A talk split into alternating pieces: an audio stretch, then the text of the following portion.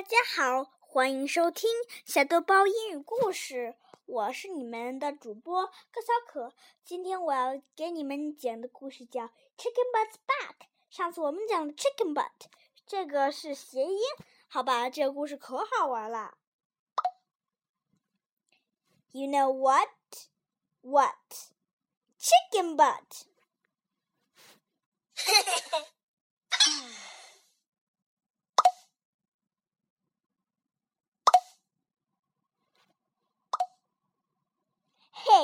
You know what?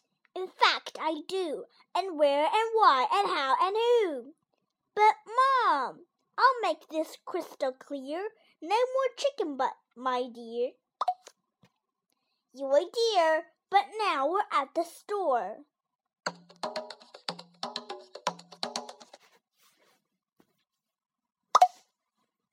Dear butt? Dear butt! Stop no more! But mom, look now, look by the cat. Cat bud. Cat bud. Not not that bud. That bud? Which bud?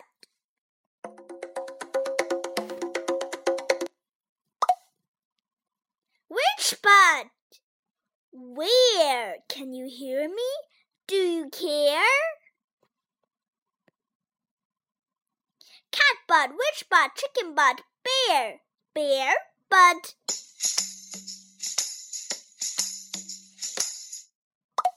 Bear stop right there.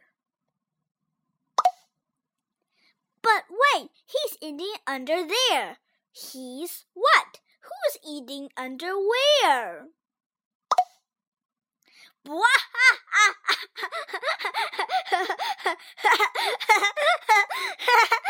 you said he's eating underwear.